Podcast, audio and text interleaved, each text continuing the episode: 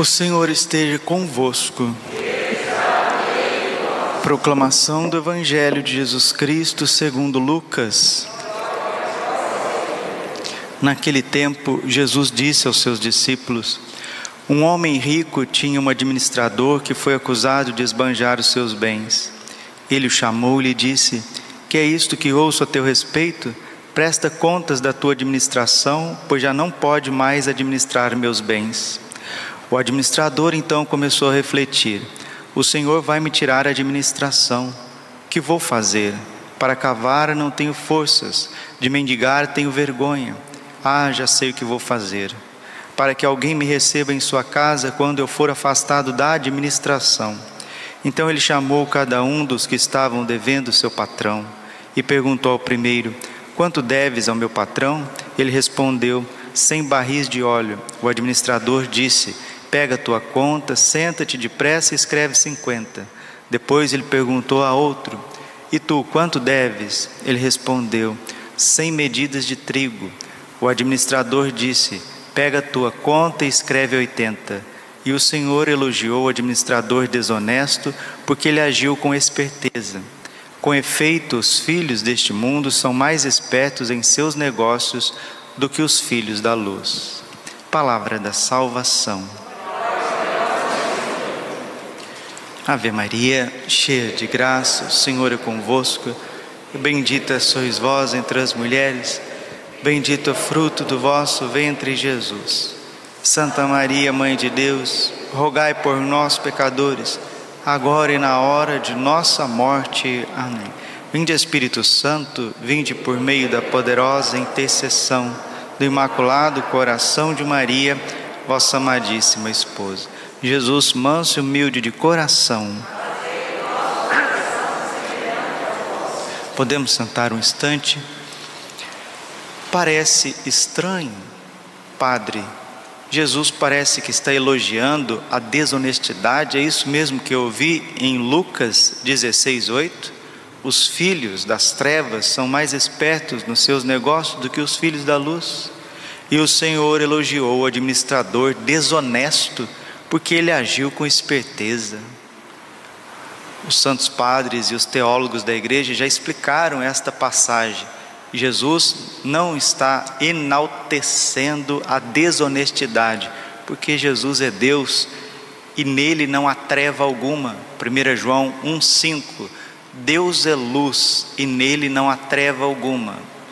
Se Deus quisesse ser um pouquinho desonesto, ele não conseguiria.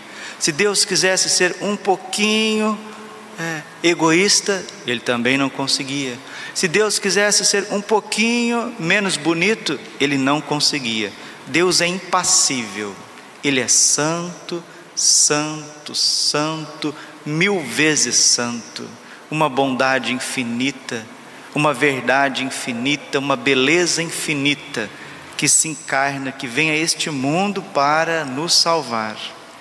Quando o Senhor Jesus assume a natureza humana, é porque Ele está levando a humanidade para a Trindade. E o Evangelho de Deus é um Evangelho que brota da Trindade, porque eu e o Pai somos um. E quem agiu para a redação dos evangelhos, quando os evangelistas estavam escrevendo os evangelhos, foi o Espírito Santo. E diz a igreja nos seus concílios: no momento da redação dos evangelhos e de toda a sagrada escritura, os autores sagrados foram inspirados diretamente pelo Espírito Santo. Então não há erro, não há equívoco nas sagradas escrituras, nos seus 73 livros, contando Lamentações e Jeremias. Não existe erro, a inerrância bíblica, mas tem equívocos na interpretação da Bíblia. E quem que vai equivocar na interpretação da Bíblia? Os seres humanos, os homens. E esses homens, eles brotam, eles não brotam das bananeiras, das mangueiras, das goiabeiras. Não, não, não, não. Eles brotam do seio da igreja. São bispos, são padres, são teólogos, são mestres de teologia, são religiosos, são os hereges. E para contrapor os hereges, o Espírito Santo levanta os santos doutores, Santo Agostinho, Santo Ambrósio, Santo Tomás de Aquino, São João da Cruz, Santo Afonso de Ligório, São Francisco de Sales, São Bernardo de Claraval, Santa Teresa d'Ávila, Santa Teresinha do Menino Jesus, Santa Hildegarda de Bingen, Santa Catarina de Sena, os santos doutores da igreja, eles vêm contrapondo os hereges, aqueles que querem interpretar a Bíblia ao seu bel prazer, sem a legítima e íntima né, ligação com a tradição e o sagrado magistério. A Bíblia só tem valor se ela está ligada à tradição apostólica e ao sagrado magistério. Padre, o que é o sagrado magistério? É o que Cristo mesmo instituiu para que o mistério da salvação pudesse propagar para os povos. Mateus 16, 18. Tu és Pedro, e sobre esta pedra eu edificarei a minha igreja. Dar-te-ei as chaves do reino. O que ligares na terra, ligarei no céu. O que desligares na terra, desligarei no céu e as portas do inferno não prevalecerão contra ela. Jesus institui o magistério, escolhendo os doze apóstolos e dá uma jurisdição divina a São Pedro, o Papa. Agora você pode chorar, você pode rasgar as vestes, você pode ficar fazendo análise, videozinho no YouTube, pode fazer o que você quiser da tua vida, com heresia, com orgulho, as portas do inferno não prevalecerão contra a igreja. E tudo que foge desta comunhão com Pedro, com os apóstolos, ocorre em erro, ocorre em cisma, em apostasia, em heresia. E o Sagrado Coração de Jesus, nós estamos celebrando o Sagrado Coração de Jesus hoje Primeira sexta-feira do mês de novembro, mês dos novíssimos, onde nós meditamos sobre a morte, o juízo particular, o céu, o inferno e o purgatório. O sagrado coração de Jesus, ele quer fazer com que você e eu nós sejamos esse administrador fiel, esperto. Mas ele não era infiel, padre? Ele foi fiel até quando Deus precisou dele, até quando o patrão precisou dele, melhor dizendo. Porque Deus sempre precisa da gente, Deus não nos descarta. No entanto, vai chegar um momento que você não vai poder trabalhar mais para Deus. Mas, Padre, quando que eu não vou mais trabalhar para Deus? A hora que a morte bater na sua porta. O que vale para os sacerdotes, vale também para os leigos. Ontem na Passo Domini, a meditação foi em torno justamente da nossa morte, os novíssimos. O Senhor Jesus, coração de Jesus, disse a um monge irlandês, dia 11 de abril de 2010. É o coração de Jesus falando conosco neste dia. Para meditarmos a paixão do Senhor, a misericórdia do Senhor, mas também para meditarmos a nossa morte, a nossa passagem desse mundo para o Pai. Diz o Senhor: Hoje minha divina misericórdia flui como um rio, penetrando nas almas dos sacerdotes que irão recebê-la. Pondo-te diante da minha face eucarística, Tu abriste tua alma às águas abundantes da divina misericórdia que nunca cessam de jorrar de meu lado ferido. A misericórdia de Deus não cessa. Recebe minha misericórdia para o bem de todos os meus sacerdotes e para o bem daqueles que a recusam neste dia, para que eles possam recebê-la na hora da sua morte. Jesus está dizendo que nós precisamos rezar pelos sacerdotes, adorá-lo na sua face eucarística, para que os sacerdotes não resistam à sua misericórdia, não só eles, mas os leigos também. Nada entristece mais o meu coração do que a morte de um sacerdote que está fora da minha graça. Eu procuro por meus sacerdotes, até que possui os maiores pecados, eu procuro.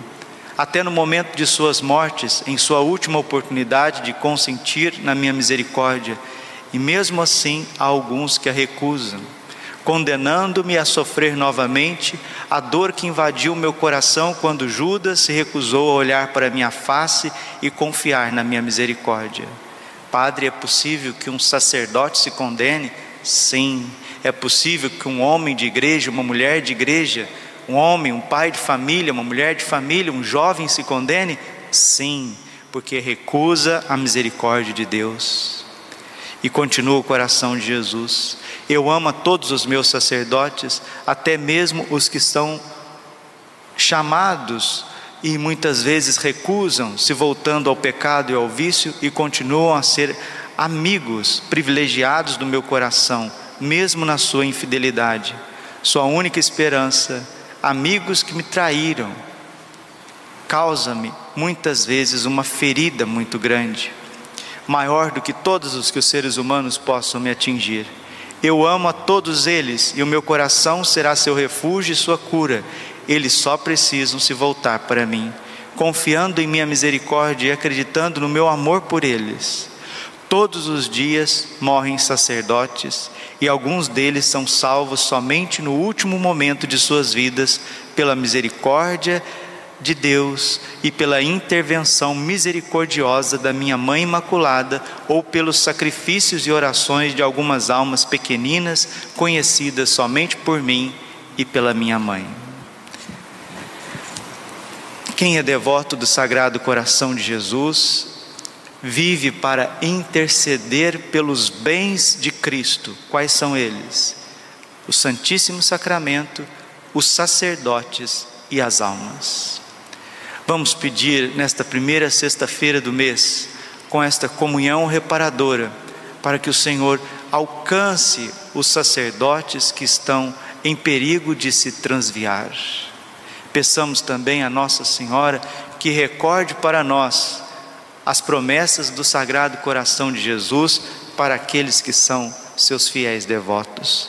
Recordo com vocês e termino essa homilia. E termino essa homilia. Primeira promessa para aqueles que são devotos do coração de Jesus.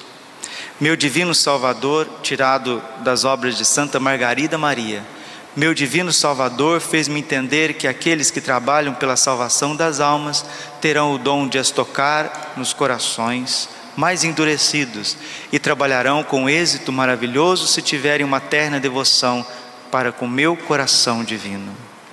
Quem evangeliza e ama o coração de Jesus vai chegar ao coração das almas, vai chegar com uma eficácia, com uma ternura, com uma doçura sem fim para as comunidades religiosas. Segundo, ele me prometeu que derramará a sua suave unção de sua ardente caridade sobre todas as comunidades religiosas que honrarem e se colocarem sobre a sua especial proteção. E desviará delas todos os golpes da justiça divina, a fim de colocá-las em estado de graça quando tiverem caído em pecado. O Senhor está falando dos mosteiros, das casas religiosas, dos seminários como os seminários, os mosteiros, os carmelos, as casas religiosas, como precisa ter expostas a imagem do sagrado coração de Jesus, para que sejam guardadas nos momentos difíceis. Terceiro e quarto, para os leigos. Vejam que promessa maravilhosa do coração de Jesus. Os leigos encontrarão por meio deste amável coração esta devoção todo o socorro necessário ao seu estado, ou seja, a paz nas suas famílias, o alívio nos seus trabalhos, as bênçãos do céu em todos os seus empreendimentos, a consolação nas suas misérias, e encontrarão precisamente neste sagrado coração o lugar de refúgio durante toda a sua vida e principalmente na hora de sua morte e principalmente na hora de sua morte. Como precisamos preparar a nossa morte. Santo Afonso de Ligório escreveu um livro sublime chamado A Preparação para a Morte. Tudo nessa vida é lixo, como diz São Paulo aos Filipenses no capítulo 3, versículo 8, comparado a este bem supremo estar na graça de Deus, conhecer, amar, servir Jesus Cristo, ter a consciência tranquila e sim, com a ajuda de Nossa Senhora e do nosso anjo da guarda, São José, patrono dos moribundos, temos uma passagem suave, serena para que possamos caminhar para a eternidade. Ah, eu não quero pensar na morte, não, porque eu ainda estou muito novo, eu estou muito nova. Então, continua na ignorância, continua ainda na falta de esperteza. Os filhos das trevas são mais espertos nos seus negócios do que os filhos da luz. O Sagrado Coração de Jesus quer te levar para o céu, te dar uma morte suave e você Infelizmente, porque não é católico suficiente, porque o verdadeiro católico pensa na sua morte todos os dias, fazendo bons exames de consciência, principalmente na liturgia das horas. Não sabemos nem o dia nem a hora, o Senhor disse: estejais preparados. Lucas 12, 40. Estejais preparados, porque não sabeis a hora em que o Senhor virá. E Santo Antônio Maria Claré diz: a morte virá a nós quando menos esperarmos. Mas aqueles que confessaram todos os meses ofereceram a confissão e a comunhão reparadora ao divino coração, recebendo Jesus em estado de graça, com amor e adoração, a promessa dele, e ele não mente porque ele é a verdade. João 14,6 Eu sou o caminho, a verdade e a vida. E Santo Tomás diz: aquele que é a verdade não mente. E ele está prometendo uma santa morte para os seus fiéis devotos principalmente para os sacerdotes, porque não acha que é padre, a pessoa está salva, está tranquila, está sem problemas. Não, não, não, não, não, não, não. Vejam os dramas dos apóstolos. Vejam o que, é aconteceu com São Pedro, negou Jesus três vezes. Os apóstolos saíram todo correndo, todos correndo no momento da provação, da dificuldade. Vejam quanta heresia, veja quanto desvio, quanto escândalo na história da igreja. Nenhum sacerdote é incólume da tentação e de querer, infelizmente, se desesperar da misericórdia de Deus. Quarta promessa para quem for devoto do coração de Jesus. Aqui eu faço uma recordação para aqueles que entronizaram os divinos corações nas suas casas. Assegurou-me que sentia um prazer singular em ser honrado sobre a figura deste coração de carne, do qual queria que a imagem fosse exposta em público. Ele queria que a imagem do seu coração fosse exposta em público, aonde, Padre? Em todas as igrejas do mundo inteiro, todas sem exceção, em todos os seminários, conventos, mosteiros, sem exceção, em todas as casas católicas sem exceção. Seja a imagem, a imagem ou quadro, mas que os divinos corações estejam expostos lá na sua casa. Sabe por quê? Porque aonde estiver, prometeu o Senhor, tocarei por este meio o coração insensível dos homens. Prometeu-me que derramaria com profusão nos corações daqueles que honrarem todos os dons que está repleto o seu coração e que esta imagem, em toda parte onde for entronizada, a fim de ser especialmente honrada, atrairá todas as espécies de bênçãos. Famílias católicas onde já foi feito a entronização dos sagrados corações de Jesus e Maria nas suas casas. O Senhor promete, a fim de ser especialmente honrado, ele atrairá todas as espécies de bênçãos a estas, essas casas, a essas famílias. Quinta promessa, promessa de salvação para com todos os que forem devotos. Eu me sinto toda abismada neste coração divino, nos diz Santa Margarida Maria. Nele encontro como num abismo profundo, onde me são revelados os tesouros, o amor e a graça de Deus para com as pessoas que eles se consagram e se sacrificarem a fim de lhe renderem e obterem toda a honra, amor, glória estiver ao seu alcance.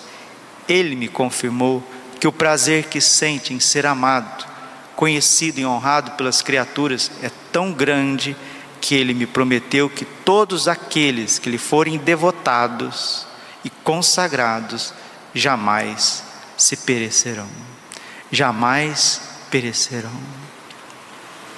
Sexta e última, Jesus dizendo: Eu prometo na excessiva misericórdia do meu coração que este amor todo-poderoso concederá a todos aqueles que comungarem em nove primeiras sextas-feiras do mês consecutivas a graça da penitência final, que não morrerão na minha desgraça, nem sem receberem meus sacramentos, e que meu coração divino será o seu asilo, seu refúgio seguro no último momento, na hora da sua morte. Todos os santos meditavam sobre a morte e se prepararam para a morte, que vai abrir a porta ou do céu ou do inferno. Seja esperto, seja um administrador esperto, corra, corra enquanto é tempo e faça a sua entronização, Sagrado Coração de Jesus. Comece a entregar a verdadeira devoção a Jesus com as santas missas nas primeiras sextas-feiras, nos primeiros sábados, confessando regularmente todos os meses em honra aos divinos corações e acrescentando também uma fortíssima devoção a São José. Jesus ditou a uma carmelita de Dijon, na França, esta oração chamada Seta de Ouro. Vamos rezá-la oferecendo um pequeno ato de reparação nesta sexta-feira, para que o Senhor tire essa ignorância da nossa mente, do nosso coração, que o Senhor tire essas trevas, essas sombras de dentro de nós, que faz com que nós vivamos somente pensando em coisas materiais, em projetos, em sonhos, sendo que amanhã ou depois a morte pode vir e colocar fim em tudo isso acabar com essa folia, acabar com essa agitação, com essa correria. Sejamos espertos, sejamos homens e mulheres que esperam o seu Senhor voltar de uma festa, porque aí sim começará a vida verdadeira. Esta oração foi ditada por nosso Senhor Jesus Cristo, a irmã Maria de São Pedro, carmelita descalça, freira de Tours, não de João, na França abrindo seu coração, nosso Senhor e Salvador, queixando-se das blasfêmias, dizendo que os pecados que mais o ofendem ferem seu coração divino e que são uma seta envenenada são a blasfêmia e a profanação do domingo. Jesus falou também sobre a oração seta de ouro, dizendo que todos aqueles que a rezarem irão penetrar no seu coração deliciosamente e também curar aquelas outras chagas que o machucam pela malícia dos pecados.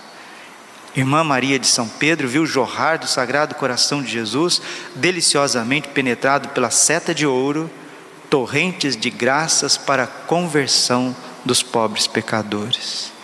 Vamos rezar Senhor Jesus, diante da tua face eucarística, do teu tabernáculo, nesta santa missa que esta seta de ouro vá no mais profundo do teu coração, Jesus, derramando misericórdia, principalmente na vida dos sacerdotes e daqueles que mais precisam.